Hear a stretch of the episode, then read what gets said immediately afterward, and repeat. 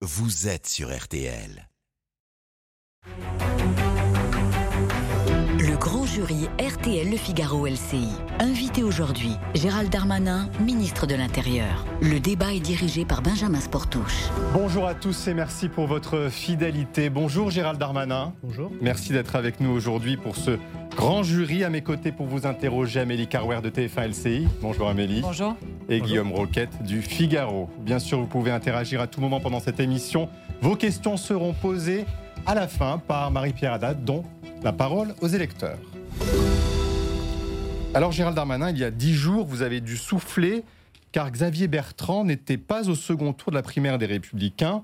Cette défaite vous a évité des états d'âme, certainement, entre votre amitié pour le président des Hauts-de-France et votre loyauté envers Emmanuel Macron qui vous a fait ministre.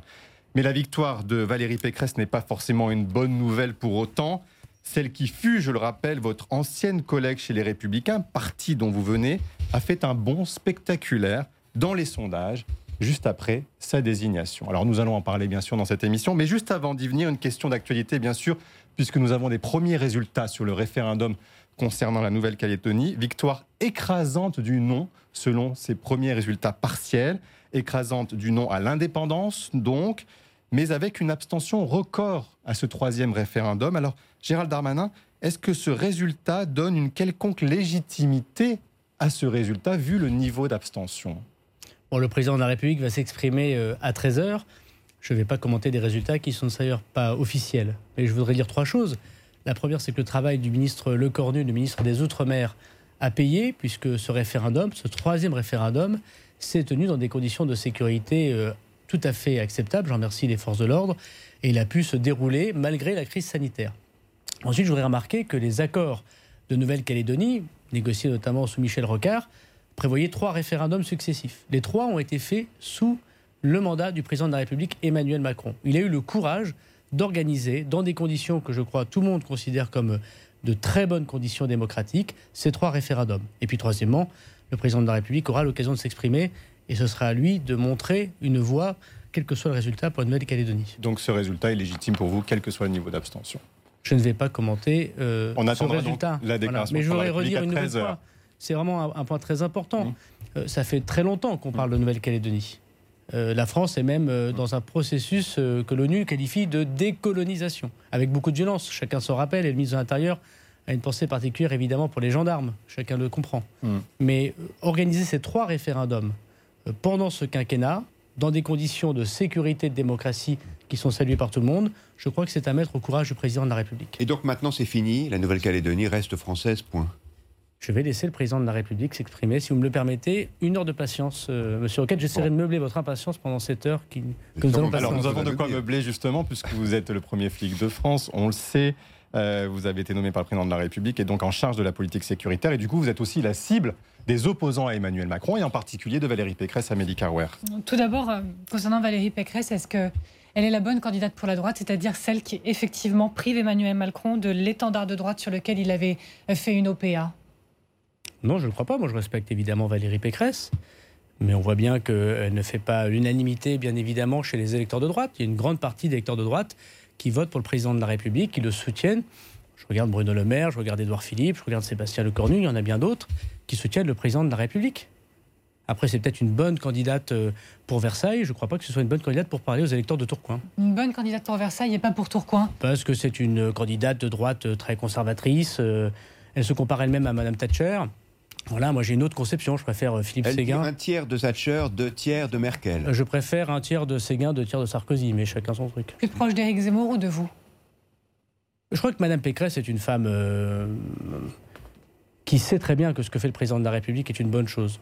Voilà. Elle a beaucoup d'ailleurs travaillé avec le gouvernement, indépendamment évidemment de la politique politicienne. On a beaucoup reçu Madame Pécresse euh, dans nos ministères pour essayer de travailler avec elle en Ile-de-France, notamment, je pense au transport. Il y a même eu des appels du pied de sa part pour euh, entrer au gouvernement ou Non, pas ça, je n'en sais rien. Mais en tout cas, Mme Pécresse est une femme tout à fait respectable, mais elle est prise en, prise en otage par les radicaux de, de sa famille politique. Vous pensez à qui? Bah, monsieur Ciotti, par exemple. C'est un Bah, radical monsieur... de sa famille politique Bah oui, monsieur Ciotti, il est pour la- le Guantanamo à la française. Bon, je- c'est c'est difficile de faire plus radical. Bon, il est- elle est prise en otage et monsieur Ciotti est arrivé premier de cette campagne des, des LR, qui est une portion congrue de la droite. ça veut dire des choses. Voilà. Et on voit bien qu'il y a des gens qui sont, qui sont gênés aux entournures. Mais- Je pense que Mme Pécresse, elle est malheureusement prise en otage par ces personnes Ça veut dire radicales. que vous pensez qu'elle n'est pas sincère Hmm. quand elle s'inscrit dans une opposition franche à Emmanuel Macron? Vous pensez mais dissimule Je vois sa proposition. Il y a une proposition de Mme Pécresse pour des choses concrètes. Euh, moi, je n'attaque pas les personnes, j'essaie de parler du, du fond.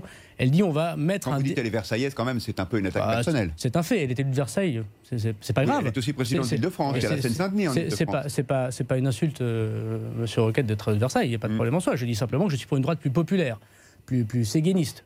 Vous évoquiez tout à l'heure Xavier Bertrand. Bah, je pense qu'il parlait plus à cette droite-là. Bah, le- les LR ont fait un choix entre Ciotti et, et, et Madame Pécresse. Euh, C'est un choix de ligne politique très Et- conservateur. Et la droite populaire, par- c'est pardon vous de le dire, aujourd'hui. très versaillais. Ouais. Et la droite Mais- populaire, c'est vous aujourd'hui. Je voudrais répondre à la question de M. Roquette et de Mme Carouer. Euh, Quand elle propose un délit euh, proportionnel en peine par rapport au territoire, elle dit dans certains territoires, on devrait aggraver les délits pour le même fait et d'autres avoir moins euh, de condamnations Ouais. pénales parce qu'il faut rétablir l'ordre. Bon, d'abord, euh, tout le monde sait que c'est complètement contraire à la Constitution. La loi s'applique partout sur le territoire national. Et comme Mme Pécresse est conseillère d'État et que c'est une femme très intelligente, évidemment qu'elle le fait pour parler à son aile radicale. Que ça s'appelle de la démagogie, parce qu'elle ne pourra jamais mettre en place cette mesure qui n'a aucune chance d'exister en démocratie et qui est d'ailleurs très injuste. Parce qu'en plus, c'est tout à fait bête. On imagine bien que ceux qui commettent des actes de délinquance, ils ne font pas que là où ils habitent. Ils vont bête, parfois dans d'autres. Ils font parfois dans d'autres territoires. C'est Donc, vous bête, voyez, vous ce, dites, euh, ce genre de, ce genre de proposition, ce n'est rien d'autre qu'un gage donné aux radicaux de son parti. Moi, j'ai écouté M. Vauquier ce matin dans, dans le JDD. M. Vauquier, il a une ligne très radicale. Chacun le sait, Mme Pécresse est partie des LR pour fuir M. Vauquier. Donc maintenant, c'est embrassons-nous Folleville. J'ai pas d'autres commentaires à faire que je souhaite qu'on ait un débat normal avec euh, les oppositions et singu- Sur la singulièrement territorialisation des peines, même une singulièrement- question, une question. singulièrement les représentants désormais des droites très dures ou des droites extrêmes. Une Bon, on a question compris votre ligne, on sent bien le, le ton lors de cette émission, mais sur la territorialisation des peines précisément, elle vous a déjà en quelque sorte répondu, Valérie Pécresse. Elle estime de débat en débat que c'est totalement constitutionnel, euh, qu'il y a aujourd'hui des circonstances aggravantes si vous commettez un délit dans une école, si vous harcelez des femmes dans le métro, si vous harcelez des Oui, femmes dans le métro. Ça, ça existe déjà. Donc oui. elle dit, voilà, notion de circonstances aggravantes, elle, elle vous répond déjà, elle Non, si, ça peut l'être. Encore une fois, euh, c'est un débat sérieux. Des circonstances aggravantes, elles existent déjà. Si vous commettez des faits dans les transports en commun, dans une école, dans une église, par exemple, évidemment que le juge, toujours sous l'appréciation du juge, jamais de façon automatique, le juge peut retenir ces circonstances aggravantes et plus vous condamner. C'est plus grave de s'en prendre à quelqu'un dans une école. C'est un lieu sacré de la République. Mais jamais dans un territoire. Qu'est-ce qu'elle veut dire? Dire La Seine-Saint-Denis, là, on, on fait un meurtre, c'est 20 ans. Et si c'est Paris, 16e, euh, c'est 15 ans. Et qu'est-ce qu'on fait avec les gens qui commettent des meurtres, qui viennent de cette Saint-Denis dans le Paris 16e Ou inversement Mm. Peut-être que la question, c'est les gens qui euh, vont de Paris 16e vers Seine-Saint-Denis. On Et voit bien que c'est pas pas sérieux à instant. des gens qui habitent ces lieux Bah, évidemment, d'une- mais- d'une sévérité accrue Vous pensez pas que dans ces banlieues où on peut plus sortir le soir après 19h, il y a une demande de sévérité? D'abord, non, alors les banlieues auxquelles on ne peut pas sortir le soir après 19h, monsieur Roquette, je ne sais pas si vous y allez souvent. Moi, j'y vais quasiment tous les soirs. Oui, Mais bien sûr, ça c'est J'ai été maire d'une. Non, non, mais vous m'accompagnez. En Quand vous voulez voir des policiers. de Valérie Pécresse, c'est pas la mienne. Oui, oui, mais c'est vous qui dites qu'on sort pas après 19h dans les banlieues. Je pense qu'il faut sortir un petit peu de Paris. J'ai été maire, maire d'une commune qu'on peut qualifier de difficile. Il y a évidemment des moments de- d'insécurité qu'il faut combattre, que nous combattons. La délinquance baisse dans ces quartiers, on pourrait y revenir. Tout n'est pas parfait, bien évidemment. Il faut renforcer le nombre de policiers de gendarmes, de moyens techniques, bien sûr. Mais on ne peut pas expliquer qu'après 19h, c'est Chicago partout. D'abord, les Français, partout, ils en, ont marre, ils, en, ils en ont marre de ces sujets. Deuxième point, euh, Monsieur Roquette, je pense que ce qui est important de, de souligner, c'est que dans ces quartiers, il y a aussi plein de choses extrêmement positives. Il y a beaucoup de fleurs qui poussent dans le béton. Et moi, ce qui m'agace un peu dans le discours désormais euh, d'une certaine droite, ce n'est pas de reprendre le discours qu'avait Nicolas Sarkozy, euh, euh, de, de récompenses méritocratiques, euh, de, rep- de repères dans les quartiers des gens qui montent des entreprises, s'engagent pour le service public. Il y en a plein d'ailleurs des fonctionnaires qui viennent de ces quartiers, des fonctionnaires de police. Et il y a beaucoup de fleurs dans, ces bé- dans ce béton et il faut qu'on les aide et, et qu'on les encourage. J'ai plutôt l'impression qu'aujourd'hui le débat c'est surtout sur les prénoms et la stigmatisation de ces personnes. Il faut rétablir l'ordre. C'est la première demande Mm. euh, des habitants de ces quartiers. C'est ce que nous faisons. Et en même temps, il faut aussi en parler comme étant un territoire unique de la République. Quel signal on donne quand on est un responsable politique comme Mme Pécresse pour dire il y a des quartiers qui sont des zones, des Guantanamo, il n'y a pas d'autre mot manifestement à droite. Et là, on doit mettre un maximum de peine, un maximum de délits, les regarder que comme ça et jamais y voir des choses positives. Gérald Darmanin, vous disiez il n'y a pas si longtemps que ça, avec Valérie Pécresse, je vous cite, on n'a pas beaucoup de différences. Est-ce que le programme qu'elle porte n'est pas similaire à celui que vous portez quelque part? Elle veut des retenues sur salaire contre les amendes impayées, elle veut une majorité pénale à 16 ans, elle veut une reconnaissance faciale dans les transports en commun, elle veut des brigades coup de poing, ça, ça pourrait être du Darmanin dans le texte. Il y a beaucoup de choses que nous faisons et que Mme Pécresse évoque euh, déjà dans son programme. Moi, je peux faire la liste ensemble. Elle a dit, par exemple, Mme Pécresse, qu'il faut pénaliser les consommateurs de cannabis. Ça tombe bien, on l'a fait depuis plus d'un an et demi. Il y a eu 122 000 amendes qui ont été mises pour la consommation de cannabis. Elle dit qu'il faut donner des moyens supplémentaires aux forces de l'ordre. Ça tombe bien, le président de la République a créé 10 000 postes de policiers et de gendarmes, et deux tiers du parc automobile, par exemple, a été changé en un quinquennat. Elle dit qu'il faut augmenter le budget de la justice. Ça tombe bien, elle a augmenté de 30 en 5 ans. Il n'a jamais eu une telle augmentation. Il faut créer, plus loin Il faut créer des places de... On peut toujours aller plus loin. Et nous aussi, on veut aller plus loin puisqu'on veut 50 plus pour Emmanuel Macron. Donc il n'y a pas de problème. On va évidemment progresser euh, euh, dans nos actions. Donc il sera candidat, le président de la République Moi, je le souhaite. Je le souhaite. monsieur Sportouche, elle dit qu'il faut augmenter les places de prison. On en a construit 7000 dans le quinquennat. Elle dit qu'il faut une politique anti-ghetto. On a mis 12 milliards, 12 milliards, 12 milliards de l'ANRU. Oui, mais on a promis davantage parce qu'il faut aussi, monsieur Roquette, que des maires acceptent qu'on construise des prisons. Les prisons, tout le monde en veut, sauf chez soi. Donc il y a plein de maires LR très intéressants qui disent qu'il faut être beaucoup plus fort, beaucoup plus euh, rapide, beaucoup plus efficace sur les places de prison. on leur dit bah, prenez une prison chez vous. Ils disent non, pas chez moi. Donc euh, mettons aussi, et je suis prêt à donner, si vous le souhaitez, un certain nombre de situations, vous verrez que c'est assez ubuesque. Sur la politique anti-ghetto, dit-elle, 12 milliards sur l'ANRU. Il n'y a jamais eu autant d'argent, jamais eu autant d'argent pour casser les ghettos. Mais comment vous expliquez, pardon, elle est pour expulser les étrangers. Mais comment vous expliquez Madame Pécresse, elle, fait du monsieur Macron aujourd'hui. Mais pourquoi aujourd'hui elle peut battre Emmanuel Macron? On le voit dans les sondages à la fin un bon spectaculaire. Et dans un des sondages qui a été publié cette semaine, elle bat Emmanuel Macron au second tour. Comment vous l'expliquez? Alors ma grand-mère, qui est une grande philosophe, disait avant l'heure. C'est pas l'heure. Voilà, donc euh, c'est dans quatre mois. C'est les Français, je pense qu'ils s'intéressent pas. Ça ne veut rien dire. cette enquête-là ne veut rien moi, dire. Je prends les, moi, je prends, mais Monsieur Sportouche, je prends les choses qu'en démocratie elles doivent être. Il y a des gens qui commentent, et les sondages sont là pour participer aux commentaires. Il y a des gens qui font, on est en responsabilité. Et puis il y a des élections libres et démocratiques un dimanche du mois d'avril. Et on verra bien ce qui se passera ce dimanche du mois d'avril. En attendant, Monsieur Sportouche, mmh. je prends tous les adversaires, évidemment, pour des gens personnellement sérieux. Je regrette que le débat porté par la portion congrue de la droite qui est désormais les LR se soit mis plutôt du côté de M. Ciotti, plutôt du côté de M. Zemmour, que plutôt du côté de M. Séguin. on va rentrer dans le détail, on va prendre tous les dossiers, mais il y en a un, il y a un homme qui ne s'est pas positionné, c'est Nicolas Sarkozy sur cette antenne. Il n'a pas dit son soutien à Valérie Pécresse, il ne dit pas non plus celui à Emmanuel Macron, mais est-ce que vous, voyez justement cette absence de soutien à la candidate désormais de la droite comme un potentiel soutien à venir pour le président de la République? Je voudrais constater que je ne suis plus le directeur de campagne de Nicolas Sarkozy. Mais vous êtes toujours en contact avec lui régulièrement Mais bien sûr, parce que d'abord j'ai beaucoup de respect, d'estime, euh, et si vous me permettez, d'affection pour le président Sarkozy, qui est un grand président pour le pays. Mais je suis sûr qu'il aura, en temps voulu, le moyen de parler et de dire qu'il soutiendra. vous êtes surpris quand vous même qu'il vous soutienne, qu'il soutienne le président de la République je, souhaite. Euh, vous savez, la différence, je crois, de, du président Macron avec les autres candidats, et singulièrement avec Mme Pécresse, c'est que le président, il veut rassembler les Français. Mme Pécresse, elle veut rassembler son parti. Euh, c'est une différence assez forte. Voilà, donc euh, moi, je souhaite que le président de la République, Emmanuel Macron, puisse rassembler un maximum de Français qui peut être content de son bilan, il n'y a pas un Français que je crois à Tourcoing qui ne me dit pas qu'on a bien géré la crise. Heureusement que vous étiez là, me disent-ils. Euh, on n'est pas d'accord sur tout, mais franchement, moi, mon cousin, il est restaurateur, vous avez sauvé son restaurant. Ma sœur, elle est cadre, vous avez payé son salaire.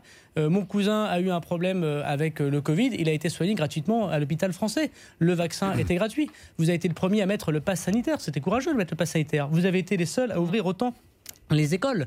Donc nous avons bien géré la crise, les Français le voient. Ça ne veut pas dire qu'on ne doit pas s'améliorer, qu'on n'a pas fait des fautes et des erreurs, bien évidemment. Mais je crois qu'il y a beaucoup de Français qui veulent remercier le président pour ça. Et puis il y a beaucoup de Français qui peut-être, euh, et moi je le souhaite, peuvent se retrouver, quelles que soient leurs origines politiques, dans le projet que portera le président de la République s'il est candidat. En même temps, on sent bien que, j'allais dire quelque part, les chiens sont lâchés contre Valérie Pécresse. Donc du coup, c'est qu'elle est une un adversaire redoutable pour vous aujourd'hui, puisqu'elle a réussi à coaliser les droites, dont vous disiez quelque part que cette droite ne prenons, plus. Nous prenons, non mais la droite, elle est en partie chez le président de la République. Euh, nous prenons, euh, Édouard Philippe n'a pas rejoint Valérie Pécresse. Euh, je n'ai pas rejoint Valérie Pécresse. Bruno Le Maire n'a pas rejoint Valérie Pécresse. Enfin, personne ne rejoint Édouard Philippe. Bah, Philippe, il est dans la famille politique oui, mais du président de la République. C'était censé aller chercher des recrues à droite, elles ne sont pas là. Sportouche, la vérité euh, aujourd'hui, c'est que nous avons encore quatre mois de travail très utile pour les Français. Nous gérons une crise sanitaire, mmh. nous avons des questions de sécurité, d'immigration. Nous présiderons l'Union européenne au 1er janvier. les Français n'accepteraient pas que nous passions notre temps simplement à répondre à des questions politiciennes. Cependant, je vous réponds bien volontiers, Mme Pécresse est une candidate évidemment sérieuse, comme tous les candidats. M. Zemmour est un candidat sérieux, Mme Le Pen est une candidate sérieuse. Voilà, on a un peu plus de mal à voir à gauche quels sont les candidats sérieux, mais ça c'est un autre sujet. Mais discutons sur programme et sur projet. Parce que vous savez ce que disent les électeurs de droite. Ils disent que vous êtes un traître à la droite, que c'est vous, quelque part, le Alors, ça, Judas c'est ce que de- disent- des Républicains. ça, c'est ce que disent tous ceux qui auraient aimé- Ça, c'est ce que disent tous ceux qui auraient aimé suivre le président de la République et qui n'ont pas été appelés. Et je constate personnellement que j'ai été trois fois devant les électeurs depuis que je suis rentré ministre au gouvernement. Et M. Sportouche, par trois fois, les électeurs m'ont réélu. C'est-à-dire qu'ils savaient qu'ils avaient un député et un maire qui avaient été issus de la droite, une droite sociale, une droite euh, gaulliste, une droite euh, séguéniste, qui a toujours fait une ouverture d'ailleurs avec son opposition de gauche à Peut-être aussi qu'ils pensent que vous pouvez apporter plus de choses euh, en étant au Les- pouvoir, les- ils sont surtout les électeurs. les électeurs sont pas bêtes. C'est en démocratie accepter que les électeurs aient raison, et par trois fois, y compris lorsque j'étais ministre du budget, c'est-à-dire un poste qui n'est pas toujours très populaire, y compris lorsque tout le monde a voulu me faire la peau, y compris mon ancienne famille politique. Au premier tour, j'ai été réélu dans une circonscription et ville que vous pourriez euh, évoquer comme étant pas facile. Voilà, donc je pense que les Français savent très bien qu'il faut mieux préférer son pays à son parti. Alors vous parliez d'immigration, il y a aussi des propositions en la matière sur la laïcité portée par euh, Valérie Pécresse, notamment sur le voile euh, Amélie Carrère. Oui, elle veut pénaliser le port du voile forcé. Ça vous inspire quoi? Bah, c'est très bien, mais ça existe déjà. Mhm. C'est-à-dire Ben, il y a déjà une incrimination pénale. On ne peut pas forcer les femmes à porter le voile. Et si quelqu'un force euh, une femme à porter le voile euh, et qu'elle dépose plainte, euh, évidemment, le procureur de la République poursuit. Donc elle a mal lu le code pénal. Je le constate. Euh, Je constate que sa proposition existe déjà. Mais Et concrètement, il y a, des, il y a des l'impression- ouais. poursuites et il y a des condamnations pour ce type de- d'actes Vous Ou savez, c'est très le- difficile à prouver Dans ce débat, d'abord, c'est assez difficile à prouver. Mais on voit bien que ça, c'est une proposition mi-chèvre-mi-chou euh, de Mme Pécresse. Elle, elle ne veut pas dire ce qu'elle a toujours dit, c'est-à-dire non, on ne va pas interdire le port euh, des signes religieux dans l'espace public, Oui. parce que d'abord, c'est pas constitutionnel et c'est pas conforme à la laïcité à la française. Mhm. Ça, c'est ce que disait Mme Pécresse, qui connaît très bien le droit, et, et c'est normal, et c'est une je- ma position, comme vous le savez, depuis très longtemps, y compris lorsque j'étais républicain. Et en même temps, elle a M. Ciotti, qui lui est pour interdiction du voile partout, voilà, quasiment y compris dans les appartements privés. Bon, donc euh, on l'a vu dans le débat Non, sur le, on a, on a vu sur le débat, on a vu sur le débat sur le, Oui. j'ai dit quasiment. Vous voyez, Euh. c'est à peine une exagération, mais qui Mhm. souligne, à mon avis, le côté excessif. Mais vous-même, vous disiez, pardon, mais, Mais vous-même, en Sarkozy, 2016, Excusez-moi. vous disiez Voilà. qu'il fallait l'interdire. Enfin, je vous lis, Monsieur tout vêtement ostensiblement prosélyte devrait être interdit pour les femmes. Non, je n'ai pas du tout dit ça. On a évoqué la seule question que j'ai évoquée en 2016, c'est celle de l'université. Pour plein de raisons, c'est une question difficile et je me suis rangé à l'idée, pour plein de raisons, y compris constitutionnelles, qu'on ne pouvait pas l'interdire puisqu'il s'agissait de personnes majeures. Mais je reviens à M. Roquette, vous voyez, et comme elle ne veut pas dire qu'elle interdit le voile tout court, c'est quand même la position des Républicains dans le débat parlementaire qu'on a eu. Pendant un an, on a porté une loi très courageuse à la demande du président de la République, la loi séparatisme, qui produit des effets, on pourra en parler si vous le souhaitez. Les Républicains n'ont pas voté le texte. Pourquoi? Parce qu'ils ont dit à l'Assemblée comme au Sénat, parce que vous n'interdissez pas le voile dans l'espace public. C'était leur vrai et seul argument. Il y a des choses bien dans cette loi, mais vous n'allez pas jusqu'au bout.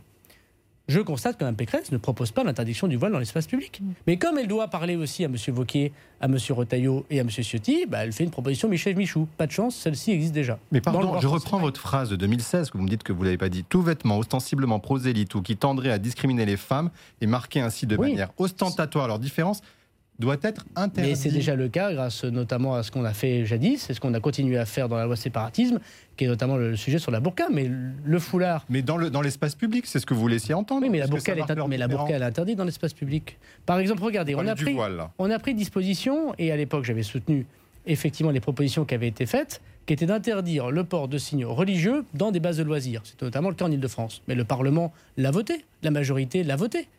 Et, nous étions d'accord avec Mme Pécresse sur ce point. Mme Pécresse m'avait écrit à l'époque pour interdire que sur les cartes d'identité de transport, il ne puisse pas y avoir de personnes qui portent euh, le foulard, comme une carte d'identité normale.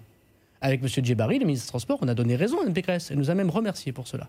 Donc, bien sûr qu'avec Mme Pécresse, on a des convergences.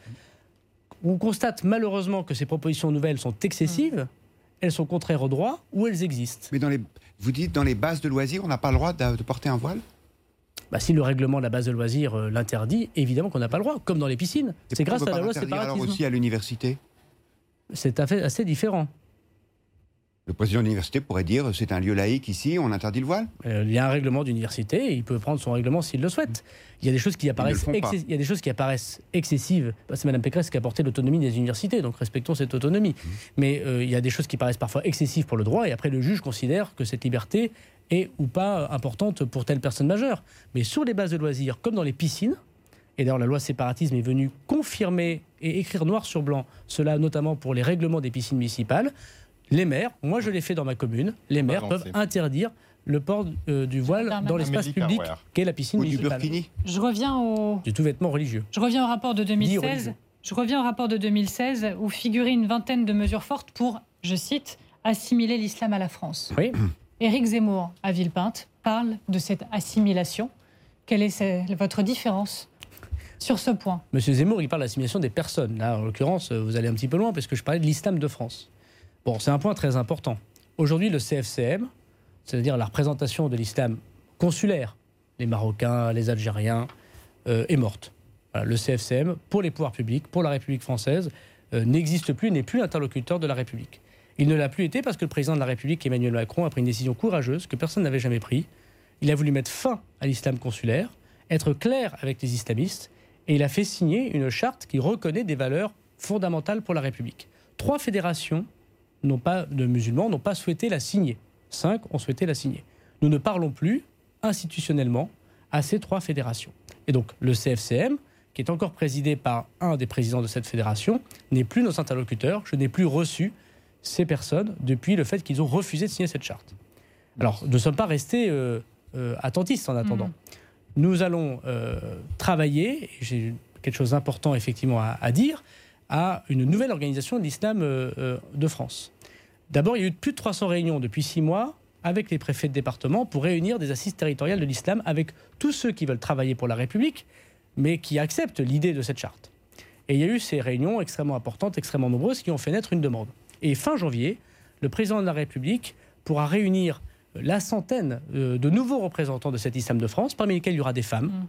parmi lesquels il y aura des laïcs, parmi lesquels il y aura des gens de la société civile, c'est-à-dire très différents de ce qui existait jusqu'auparavant, qui n'ont plus de lien avec l'islam consulaire, c'est-à-dire l'islam de l'étranger. Il n'y aura plus d'imams détachés. Et effectivement, il y aura une nouvelle organisation, mais avec des gens qui veulent travailler avec la République c'est une une réunion que vous nous annoncez pour le mois de pour la fin du mois de janvier. avec le président de la République. Nous allons faire une réunion à l'allemande. Les Allemands font ce genre de choses, une sorte de, de forum, le forum de l'islam de France. Mais ceux qui sont des ennemis de la République ne seront pas invités, plus invités. Mais- Évidemment, évidemment que nous devons assimiler le culte pour qu'il soit un culte national. Les musulmans ont tout à fait le droit de prier dans la République, évidemment, mais pas commandé par des États étrangers. Vous dites on Guillaume en Roquette. parle plus, ce qui va sûrement leur faire beaucoup de peine, mais est-ce qu'il y a d'autres conséquences concrètes à ce refus de signer la charte? Est-ce que les mosquées qui dépendent de ces associations vont être fermées? Alors c'est une question très intéressante. Nous avons aujourd'hui à peu près 99 euh, mosquées, c'est ce que disait d'ailleurs le Figaro il y a plus de six mois sur une note du ministère de l'Intérieur, avant la loi séparatisme, qui était soupçonnée euh, de séparatisme, sur 2620 euh, lieux de culte musulmans. Sur ces 99 euh, euh, lieux de culte musulmans, nous avons fait 99 contrôles, très poussés, et notamment grâce aux éléments nouveaux de la loi votée par le Parlement.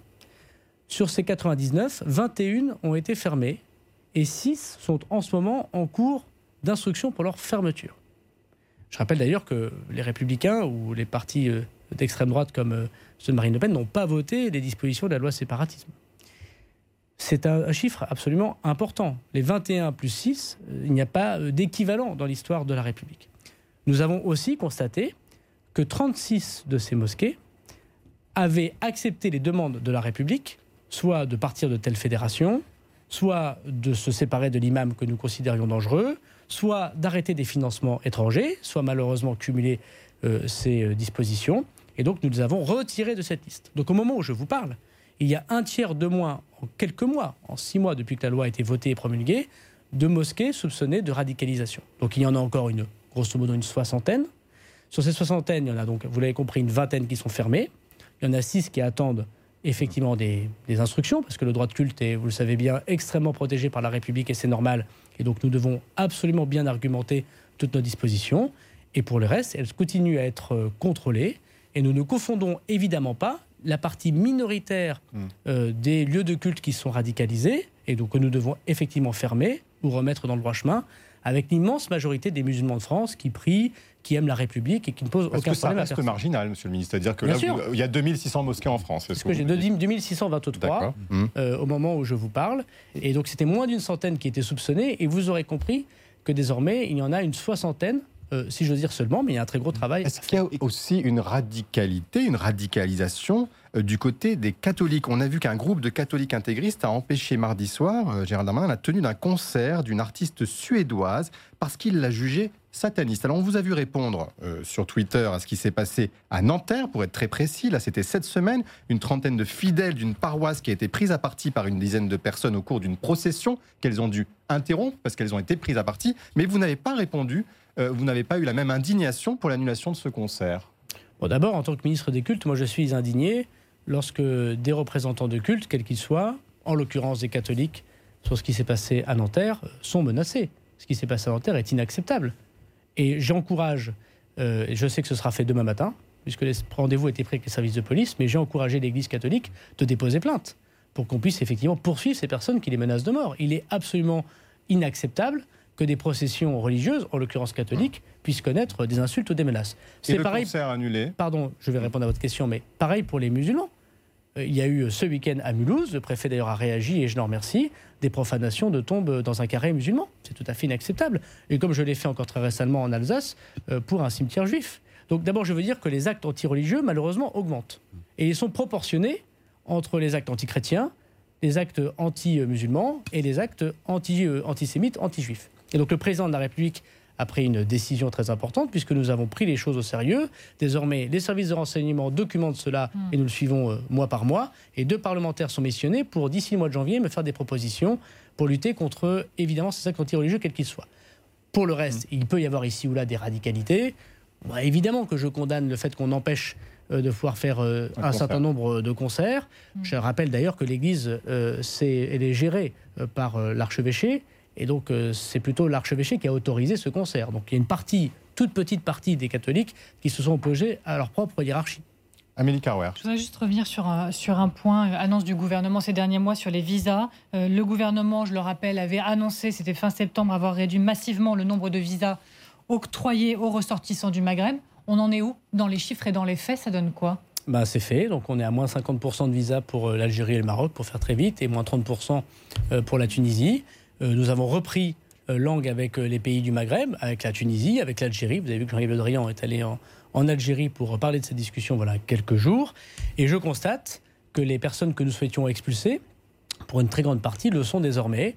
Le président de la République m'avait demandé d'établir une liste de 1100 étrangers qui sont particulièrement dangereux, qui ont tué, qui ont fait des violences conjugales, qui ont- sont pris à partie des policiers. Je peux vous dire aujourd'hui qu'on a dépassé ce chiffre d'expulsion. Depuis six mois, on a expulsé plus de 1100 étrangers, et notamment des ressortissants de ces pays. En termes de pourcentage, on sait qu'au premier semestre, euh, il n'y avait que 0,2% des Algériens qui faisaient l'objet d'une obligation de quitter le territoire français qui avaient reçu laissez-passer consulaire, c'est-à-dire qui, qui avait été accepté par les Algériens, 0,2%. Sur le troisième trimestre, est-ce que vous pouvez nous donner un chiffre? On ne les a pas encore tout à fait. Ça s'améliore, mais pas assez euh, à notre goût, évidemment. Le ministre des Affaires étrangères est allé en Algérie pour notamment en parler. Ce que je veux vous dire, c'est que ces chiffres sont évidemment bas et c'est pour ça qu'on a pris ces décisions très difficiles. Il y a aussi le Covid. Comme lorsque, avec l'Algérie ou le Maroc, il y a des fermetures d'espace aérien, vous avez plus de mal à expulser les gens, vous, y vous en conviendrez. Donc il faut faire attention aussi à ce que vos chiffres ne prennent pas totalement les questions de relations diplomatiques, mais aussi malheureusement des questions sanitaires. On se retrouve dans quelques minutes pour la suite de ce grand jury de Gérald Darmanin. On parlera bien sûr de la situation sanitaire et de faux passes sanitaires qui circulent aujourd'hui. À tout de suite.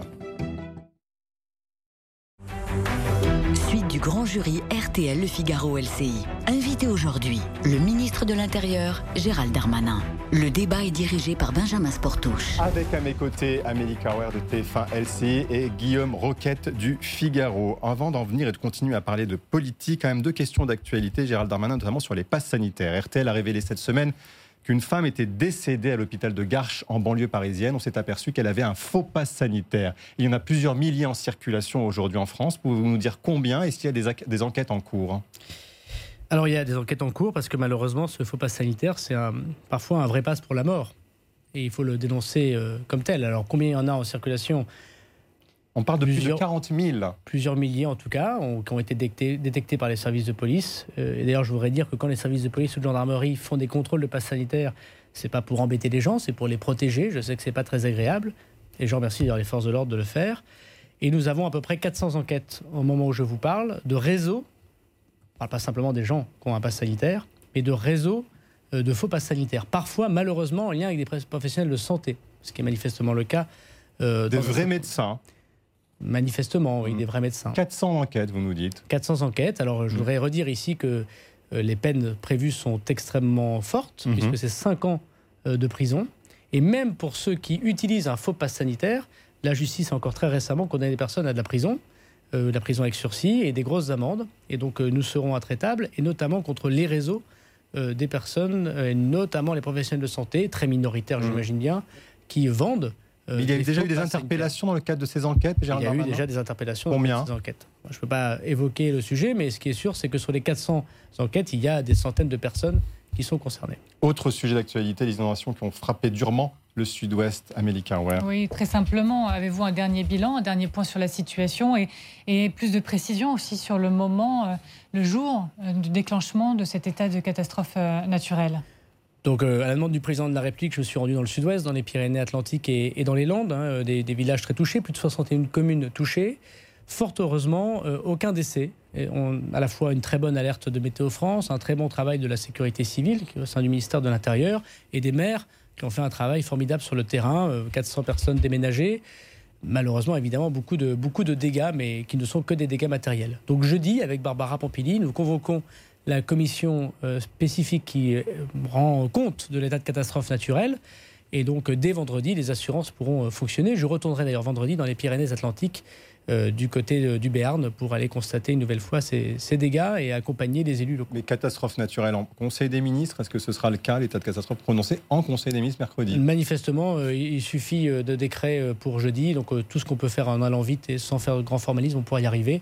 Donc, les 61 communes, si elles déposent leur dossier, les préfets sont là pour les aider, je les en remercie, pourront avoir leur reconnaissance dès jeudi. On en revient à la campagne présidentielle et Éric Zemmour qui est aujourd'hui aux alentours de 12% dans les sondages. Il a déclaré sa candidature très récemment. Vous avez déjà réagi en disant que son message était ignoble. Est-ce que vous rediriez ce mot-là? Bah oui, parce que je trouve que la Pourquoi vidéo, la vidéo de M. Zemmour, elle est essentialiste. Elle est le contraire de la République française. Elle est le contraire de ce pourquoi je crois, ce que je suis d'ailleurs.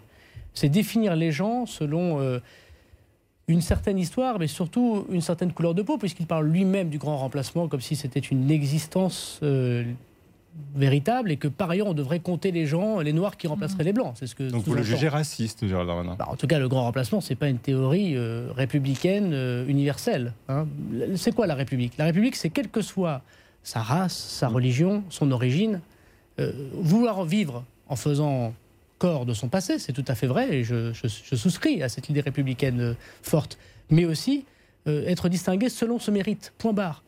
Et le, quand on dit de grand remplacement, où on voit des vidéos, c'est quoi ces vidéos? C'est des gens noirs euh, qui sont sur ces vidéos de M. Zemmour. Et la voix off de M. Zemmour dans cette vidéo, c'est dire regardez, la France n'est plus la France, doit être remplacée. Sous-entendu, les Noirs remplacent les Blancs. C'est exactement la vous théorie de M. Camus. Est-il raciste en fait? Je ne comprends pas pourquoi vous dites. Est-ce que oui ou non il est raciste? Non, mais moi, je, je ne, je ne fais pas de procès ad hominem pour M. Zemmour. Encore une fois, je pense qu'il a choisi un filon euh, où il a vu que ça fonctionnait, qui était un filon d'être excessif. Voilà.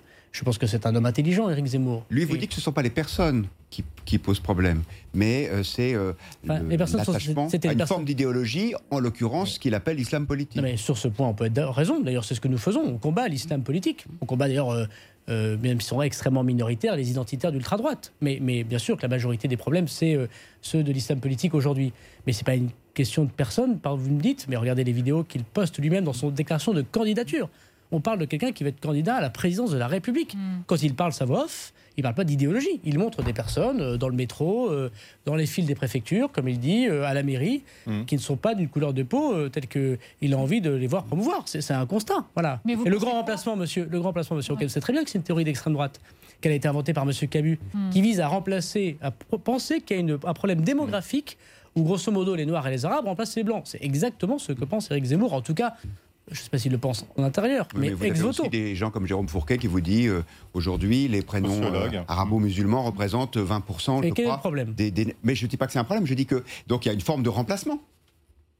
Mais non, mais vous vous rendez compte euh, de quoi par- nous on parle On parle de la, Le- on parle de la progression des enfants qui ont des prénoms arabo-musulmans dans la population Mechri, française. Chérif Mechri, monsieur, monsieur Roquette, premier préfet arabo-musulman de la République, qui était collaborateur de Jean Moulin.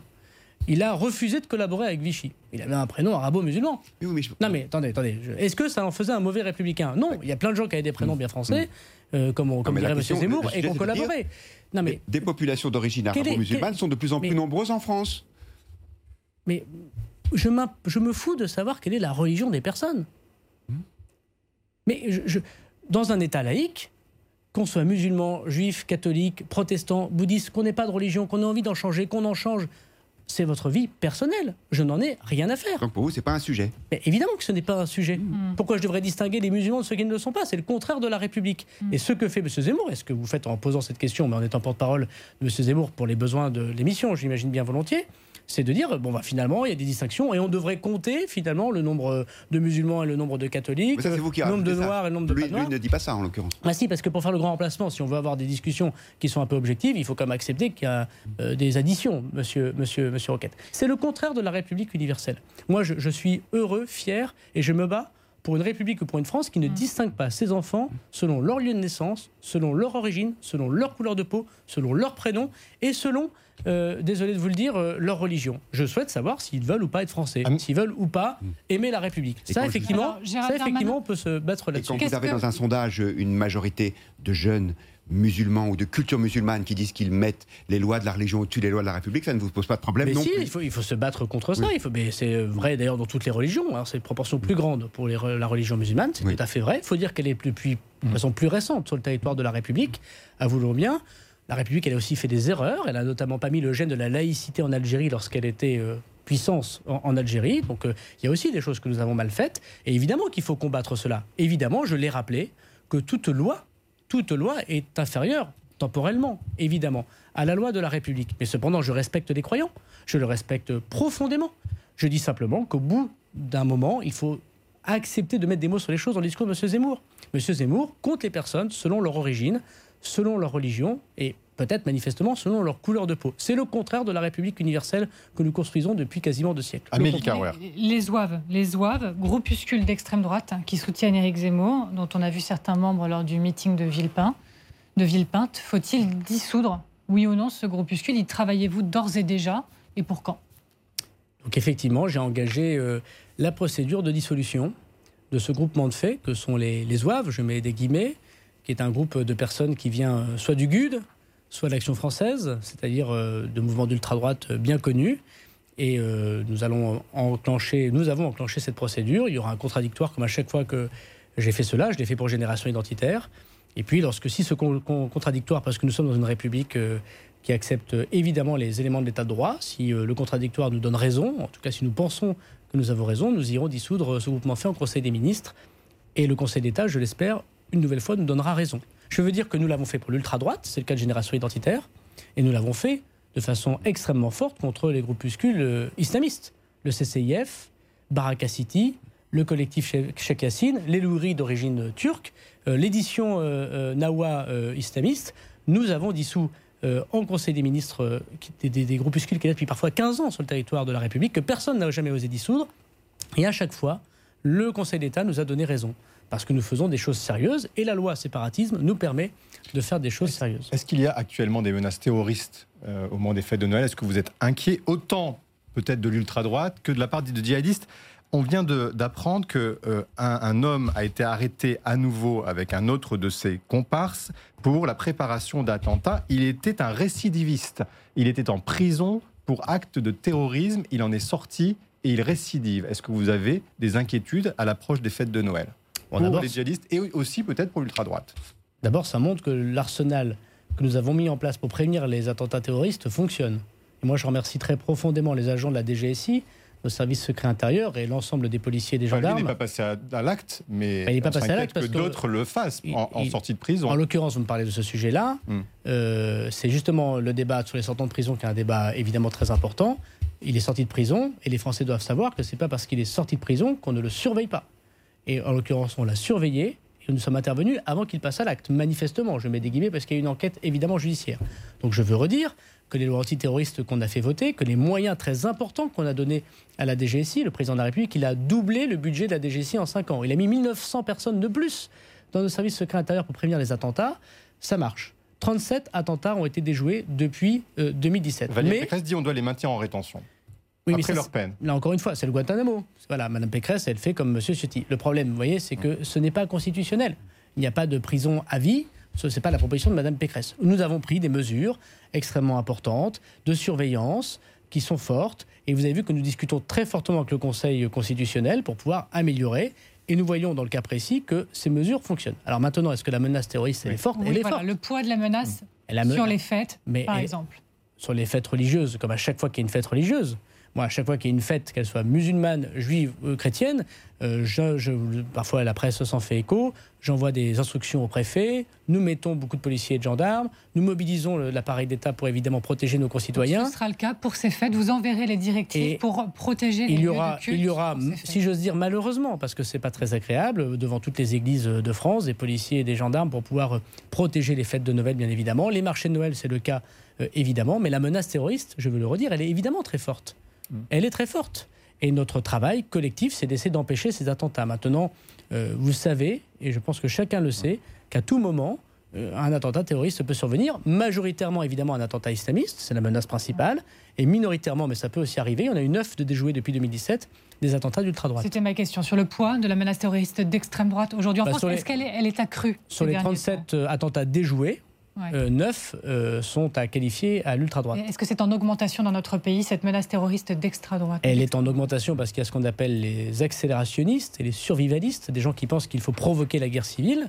Peut-être que certains discours les encouragent d'ailleurs, mais très majoritairement. très majoritairement. Vous avez parlé de Marine Le Pen et d'Éric Zemmour dans ces mots d'accélérationnisme. Mais, très majoritairement, très majoritairement, la menace est évidemment islamiste. Ce mot guerre civile, il doit être tabou selon vous Parce que dans votre rapport de 2016, dont on a déjà parlé, vous disiez les prémices d'une possible guerre civile couvent. Ben, c'est tout à fait on vrai. A le droit d'en parler Mais, mais dans, dans, le rapport, c'est dommage que vous ne citiez pas l'auteur euh, complètement, in extenso. Je disais si nous ne faisons rien si nous ne sommes pas là euh, pour réconcilier les Français entre eux, pour ne pas porter des discours de distinction ou de haine. C'est sûr que quand vous commencez à dire que les musulmans nous remplacent et qu'ils vont euh, euh, prendre nos femmes, nos enfants, nos emplois et nos maisons, vous n'apaisez pas la société. Mais vous n'avez pas fait le lit parfois de ces propos en parlant vous-même d'ensauvagement de la société. Ça Tout le monde a entendu à ce moment-là, se dire bah, il y a des quartiers, euh, des Français les uns contre les autres. Ça n'a rien à voir. Pas, eh ben, non, mais il y a des actes, pas comme guerre civile. Il y a des actes de délinquance qui euh, paraissent pour moi des actes de sauvagerie, mais ils ne sont pas euh, adonnés à une personne par origine ou par religion.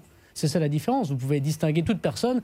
C'est pas parce qu'on est musulman, catholique ou athée que par nature on est meilleur, on est moins bon que les autres. Il y a des actes de délinquance dans toutes les religions et vous voyez ce que je veux dire? Ça n'a rien à voir avec des jugements que vous pouvez avoir sur la société. Et oui, il y a des actes de sauvagerie, mais chacun mm. les constate. Et d'ailleurs, les journaux, euh, plus que de raison, sans doute euh, les mettent en avant. C'est des faits réels. Et c'est pour ça qu'il faut se battre pour plus de moyens pour la sécurité des Français. Que je me bats et je vais présenter au Premier ministre, au Président de la République, une loi de programmation pour le ministère de l'Intérieur. Parce que ces menaces, elles sont aussi très diverses. La menace cyber, on n'en parle pas. C'est la menace qui, demain, sera la menace la plus importante pour les Français. Et vous estimez que ce danger de guerre civile, il s'éloigne plutôt aujourd'hui? Moi, je crois que ce danger de, guerre civile, c'est un danger qui est fondé sur euh, la religion. Euh, si jamais, comme dans tous les moments difficiles de l'histoire de France, nous euh, exportons trop les questions religieuses dans le domaine public.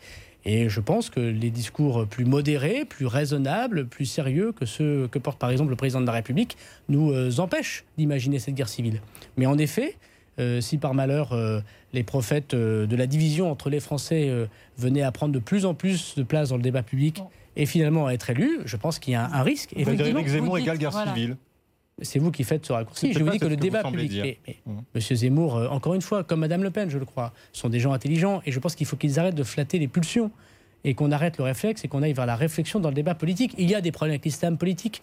J'ai démontré, je crois tout à l'heure, que le président de la République a la main la plus ferme, je crois, de tous les présidents de la République qui sont succédés. Il faut dire que le danger est peut-être encore plus présent. On n'a jamais autant euh, dissous d'associations mmh. islamistes. On a mis fin aux imams détachés. On a mis fin au financement étranger sur notre sol. On a mis fin, c'est, euh, vous l'avez démontré, je crois, à un tiers des mosquées euh, euh, séparatistes. Nous prenons des dispositions extrêmement fortes. On a parfois été très attaqués là-dessus. Donc nous le faisons Mais on n'a pas besoin tous les matins d'expliquer que l'intégralité d'une communauté ou d'une religion est contre la République. Parce que si vous faites ça, vous poussez mais les millions de musulmans français qui, qui, vivent pour la République, qui aiment la France, dont les parents sont peut-être morts pour la France, dont les enfants vont demain peut-être mourir pour la France, parce qu'on ne sait jamais de quoi demain sera fait, vous les poussez dans les bras des islamistes. Et c'est le contraire de ce Vous êtes organisateur des élections à venir, Amélie Carwer. Est-ce que Éric Zemmour, vous estimez que pour des raisons de démocratie, doit pouvoir avoir ces 500 parrainages pour cette bah, élection présidentielle? Il y a une règle, elle est connue. Euh, euh, d'avoir les 500 parrainages. Il y a euh, à peu près 40 000 personnes qui peuvent donner ces parrainages. Euh, donc je ne vais pas me substituer à une règle qui est constitutionnelle depuis. philosophiquement, mais, même Monsieur, Monsieur Poutou a ses parrainages. Il serait légitime qu'Éric Zemmour ait ses 500 signatures pour représenter ces 12 Mais il y a une règle, madame, madame, il y, a une règle. Voilà, donc la règle, elle est la même pour tout le monde. Votre prédécesseur allait plus loin ici sur ce plateau en disant si Éric Zemmour n'avait pas ces 500 signatures, ce serait le signe d'une anomalie démocratique. C'est ce que, c'est ce que euh, veut M. Zemmour, je crois, que la règle soit applicable partout et tout le temps. Voilà, moi je suis pour que la règle, qui est claire depuis que la Constitution de la Ve République existe, euh, soit la même pour tous et tout le temps. Comment vous voyez euh, le fait que Philippe de Villiers l'accompagne en ce moment même en Arménie Philippe de Villiers qui nous semblait proche d'Emmanuel Macron et qui visiblement s'est détourné de lui? Chacun fait ce qu'il veut. Mais ça veut dire qu'il est capable d'avoir des, alliés aussi, euh, Éric Zemmour, finalement, politiquement? Non, mais moi, je ne vais pas commenter Monsieur, monsieur Zemmour euh, toute la matinée, mais euh, il fait ce qu'il veut, Monsieur Zemmour. Il a, il a ses, amis. Hein? Bon, question express. Le grand jury, question express. Gérald Darmanin, pour ou contre des jauges dans les meetings politiques? Je suis ministre de l'Intérieur, donc j'applique le droit. Il n'y a pas de jauge dans les meetings politiques. Il n'y a pas de passe sanitaire obligatoire dans les meetings politiques. Il est recommandé, et euh, pardon de le dire, on verra qui est responsable dans cette campagne. Est-ce que, est que le vote à la présidentielle se fera bien sans passe sanitaire? Est-ce qu'on ira voter? Toutes les opérations, qu'elles soient culturelles, mmh. aller dans une église, dans une mosquée, ou démocratiques, ne sont pas conditionnées par le passe sanitaire. Pour ou contre des contrôles de police pour vérifier le port du masque dans les meetings politiques? Ça, vous pouvez le faire. Est-ce que vous... Je pense que ce n'est pas le rôle de la police et de la gendarmerie d'aller dans des meetings politiques pour vérifier le port du masque. Maintenant, encore une fois, je pense que quand on a un responsable politique qui veut avoir la majorité du suffrage des Français pour être mmh. président de la République, le mieux, c'est de pas agir en mettant les Français en danger. Donc euh, je crois que quelqu'un de raisonnable met le pass sanitaire à l'entrée de son meeting et demande le port du masque. Quelqu'un de déraisonnable ne fait pas ça. Pour ou contre l'allongement de l'accès à l'IVG de 12 à 14 semaines, Gérald Darmanin La majorité est divisée sur ce point. Qu'en pensez-vous? Êtes-vous pour le fait qu'on allonge le délai d'accès à l'IVG de 12 à 14 J'avoue bien volontiers ne pas avoir de réponse à cette question. D'abord parce que je n'ai pas, pas réfléchi à cette question en n'ayant pas eu à, connaître ce sujet. C'est un sujet stricto mmh. sensu parlementaire, vous l'avez vu, puisque c'est une initiative parlementaire. Je comprends qu'il y a des débats des deux côtés. Moi, je suis très attaché au droit à l'avortement, évidemment. Euh, est-ce que ça a des conséquences euh, psychologiques mmh. euh, pour, les, pour les femmes? Je ne le sais pas. Euh, le Parlement choisira. Je n'ai pas, je bien volontiers pas d'opinion tranchée sur cette question. L'Assemblée a voté pour en première lecture. Oui, oui. J'ai, pour, ou contre le retrait de la Légion d'honneur à Nicolas Hulot, certains le demandent après les accusations d'agression sexuelle. Moi, encore une fois, je suis pour les, je suis pour les règles et les règles, c'est que lorsqu'il y a des condamnations pénales, le juge peut considérer qu'on retire les décorations aux personnes. Voilà, Monsieur Hulot, il est comme tout le monde.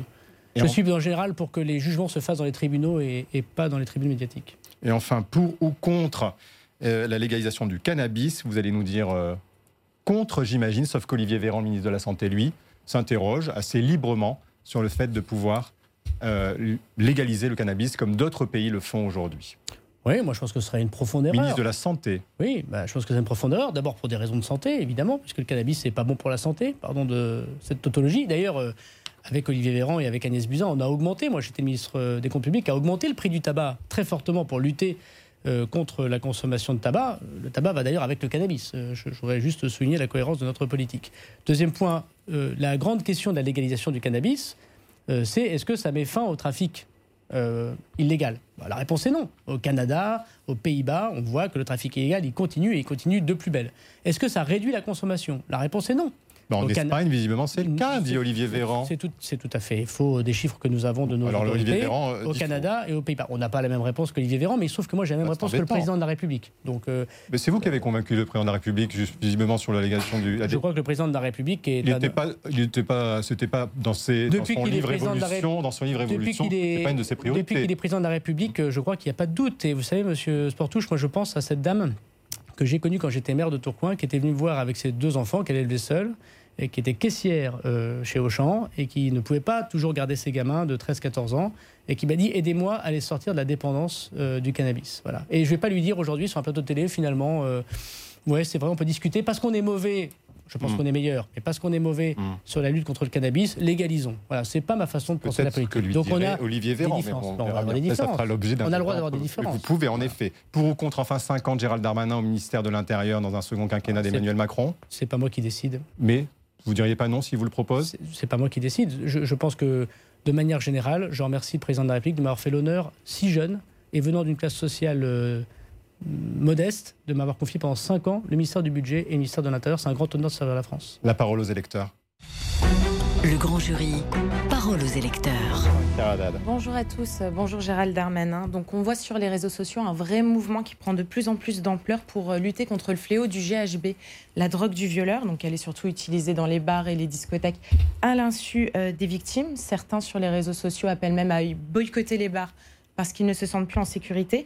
Et cette semaine, dans Le Parisien, Thierry Fontaine, qui est patron de discothèque et aussi président d'un syndicat des établissements euh, de nuit, vous appelle à l'aide et demande l'intervention, voire même la formation de policiers pour l'aider à lutter contre ça. Est-ce que vous lui dites oui et que ce sera fait avant la fin du quinquennat?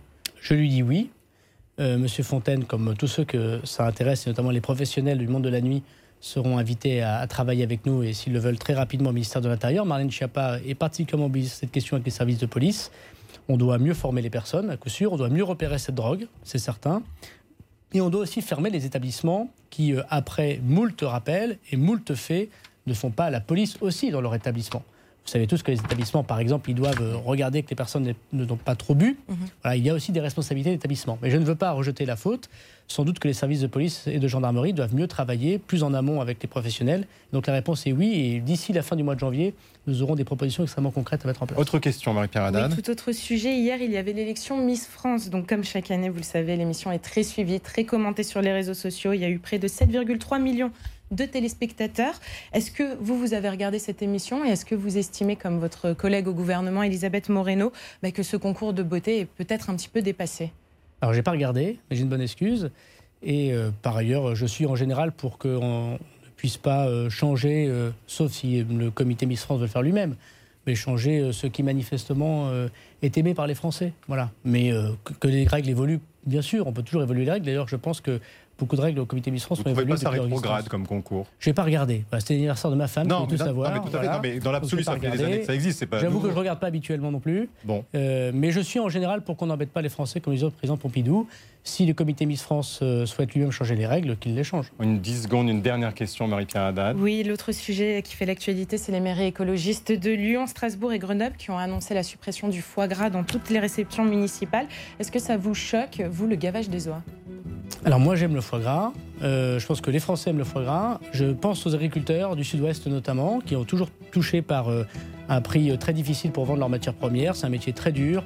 Ils ont aussi des difficultés avec les grippes euh, qui touchent leur volaille. Tu auras du foie gras Je- table cette année. Je sais pas, euh, voilà, je veux dire euh, tout simplement, c'est un produit de luxe et je veux pas insulter les Français qui ont peu de revenus pour pouvoir en acheter, évidemment, mais je veux dire que ça fait partie du patrimoine français et qu'en faisant ça, les Verts, comme d'habitude, attaquent profondément le patrimoine français. Il y aura peut-être du foie gras, mais pas de homard, ça on l'imagine, parce qu'on sait Le, Euh, le seul les problème, dégâts faut- politiques que ça a pu le faire. ministre de l'Intérieur, le 31 décembre, il est auprès des forces. euh, Il est auprès des forces voilà. de l'ordre. Bon, eh bien écoutez, très bonne fête à vous, puisqu'on ne va pas vous revoir d'ici là. Merci à tous de nous avoir suivis. Très bonne semaine, à la semaine prochaine.